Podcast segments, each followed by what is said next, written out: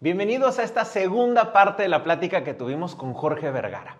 En este episodio nos va a hablar del amor y qué áreas son importantes trabajar con los hijos. Espero que la disfrutes tanto como nosotros.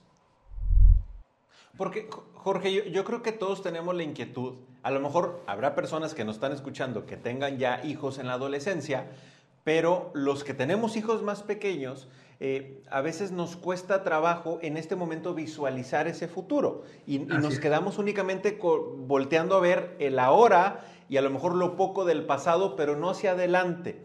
¿Qué, qué, características tú recomendarías? Yo sé que pues, todas hay que tratarlas, pero a lo mejor si tú quisieras destacar dos o tres áreas que valdría la pena que consideren los papás que tienen hijos en este rango de edad, entre los 4, 8 años aproximadamente yo considero muy importante, porque esto tiene que ver con un tema fundamental, es el, aprendizaje en el amor, que por supuesto empieza con el testimonio de los padres, ¿no? que tenemos que dar ejemplo en eso, el amor que es un concreto, no solo sentimientos, ¿no? Ay, yo te amo mucho, no, no, no, eso no alcanza.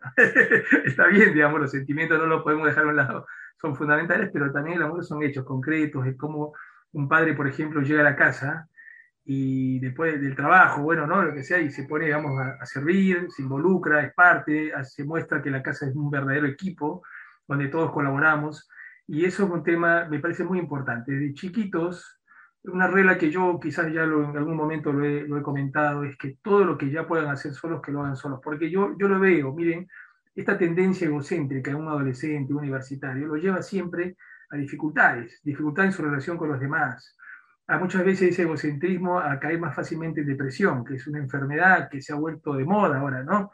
Entre jóvenes dicen, estoy con la depre, ¿no? Sé si habrás escuchado ahora. Pero eso el problema, es que es parte de una educación de que si uno desde chico lo educa a salir de sí mismo, gradualmente, por supuesto, a pensar en el otro, eh, y eso es la clave para la felicidad, porque uno, eh, y eso se, se, va sembrando de a poquitos con actos, por ejemplo, eh, poner la mesa, una cosa tan sencilla, ¿no? Es decir, yo me acuerdo, yo lo cuento como anécdota, cuando mis hijos eran chiquitos, yo veía, yo ponía la mesa y un momento veo que uno de ellos estaba ahí, era pequeñito, más o menos, no sé si llegaba a la altura de la mesa, yo miraba y decía, ven para acá, Sebas, ayúdame a poner este platito, ¿no? Y era un plato por ahí de, y yo veía que lo cargaba y lo comenzó a llevar y dije, muy bien, y con mi mujer nos veíamos, decíamos, qué bueno, esta es la oportunidad para explotarlos más. no, lo decíamos de broma, pero un momento decíamos, ya, ahora ven, ayúdame con esto otro. Y así íbamos haciendo de que el servicio, claro, es parte del testimonio de los padres, pero que sea algo atractivo, algo como mostrado como privilegio, ¿no? Como castigo, ¿no? no sirve eso de decir, si te portas mal, te mando a hacer tal cosa. No, más bien al revés, mirarlo de una manera positiva y que los, chicos sientan que el servir de verdad es, lo más elevado.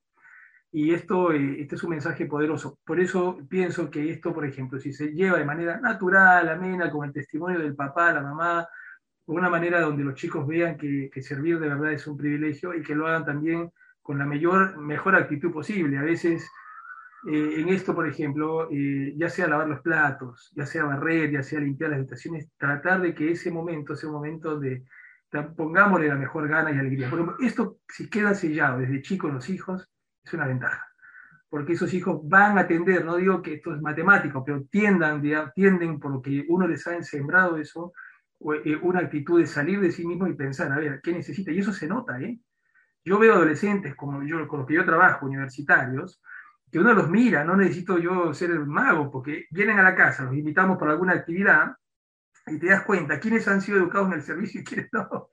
Los que están sentaditos como reyes en el asiento esperando que todos los sirvan, o lo que dicen, a ver, ¿qué puedo ayudar? Cuando venimos a una reunión así con jóvenes, nos hemos juntado hace poquito para una actividad, pero ahí te das cuenta, y con mi esposa, que somos un poco los que estamos dirigiendo todo este apostolado, este, esta labor con los jóvenes, uno se da cuenta que la realidad es que es así, esto tiene que ver con la formación en el hogar. Así que, bueno, esto que, no sé, lo, explico de esa manera para que podamos entender que es fundamental empezar lo más pronto.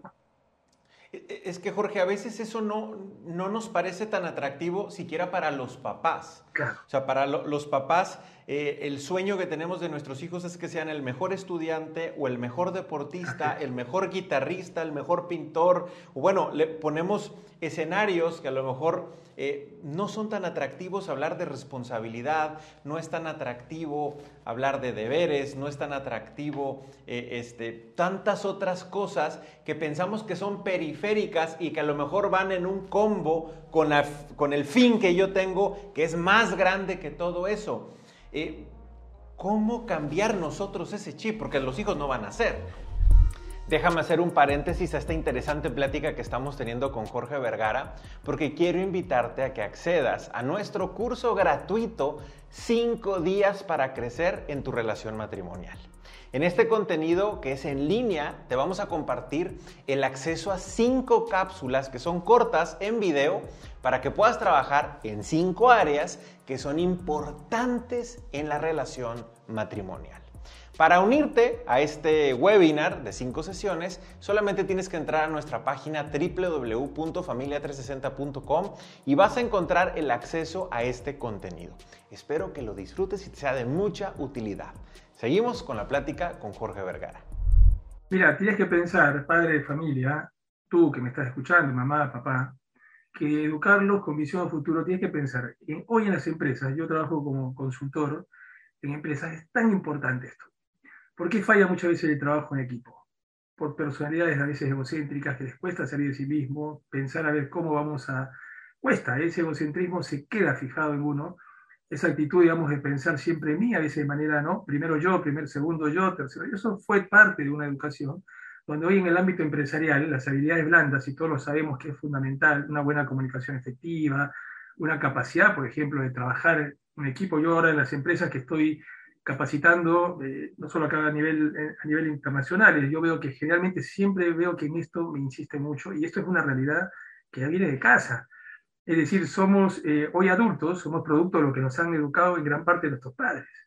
Entonces, uno quiere educar hijos, mañana exitosos, felices, con capacidad, digamos, de liderazgo. E, eso tiene que empezarlo a cocinar, digamos, si hablamos como si fuese de cocinar, desde más chico, de lo más pronto posible, porque uno va sembrando esto y es una, es una ventaja que yo lo veo, que, con el tiempo uno puede decir que bueno, valió la pena, valió la pena la inversión de tiempo, el dedicarse, ¿no? En ocuparse, en sembrar esto. Yo el otro día me lo cuento, lo cuento como anécdota, una madre que era madre y padre, madre soltera, me decía, no sé qué hacer, tengo un problema, y la hija tendría 16 años, trabajaba ya 12 horas por día, ya se imaginan cómo llegaba a la casa. ¿Cómo llegaba? Cansada, ¿no? Estaba reventada, pobrecita, 12 horas por día, llegaba a la casa, entraba, y ella misma me lo contaba, y la hija, ¿qué cree que lo primero que le preguntaba? Lo primero que le preguntaba a Vitalicio era, ¿qué me has traído, mamá? Y la segunda pregunta, ¿qué hay de comer? Entonces la madre decía, Jorge, yo me doy cuenta que esta chica, si yo mañana me pasa algo, Dios no quiera, pobrecita, es decir, no sobrevive. Claro, porque está tan acostumbrada a depender y eso llévalo después a la etapa de la universidad, llévalo después al ámbito laboral. Todo esto lo va a arrastrar de una personalidad que está acostumbrada a eso, a no tomar iniciativas, a esperar siempre que le resuelvan los problemas, lo mismo, ponte a pensar en el ámbito laboral todas las consecuencias que va a tener. Ojo, y esto yo lo, yo lo veo, eh, analizando la vida de los empresarios del siglo pasado, gente exitosa, a mí me sorprende que en gran parte el éxito de mucha gente, es decir, los conocimientos son importantes, ojo, eh, pero más allá de los conocimientos es sobre todo por la formación que tuvieron.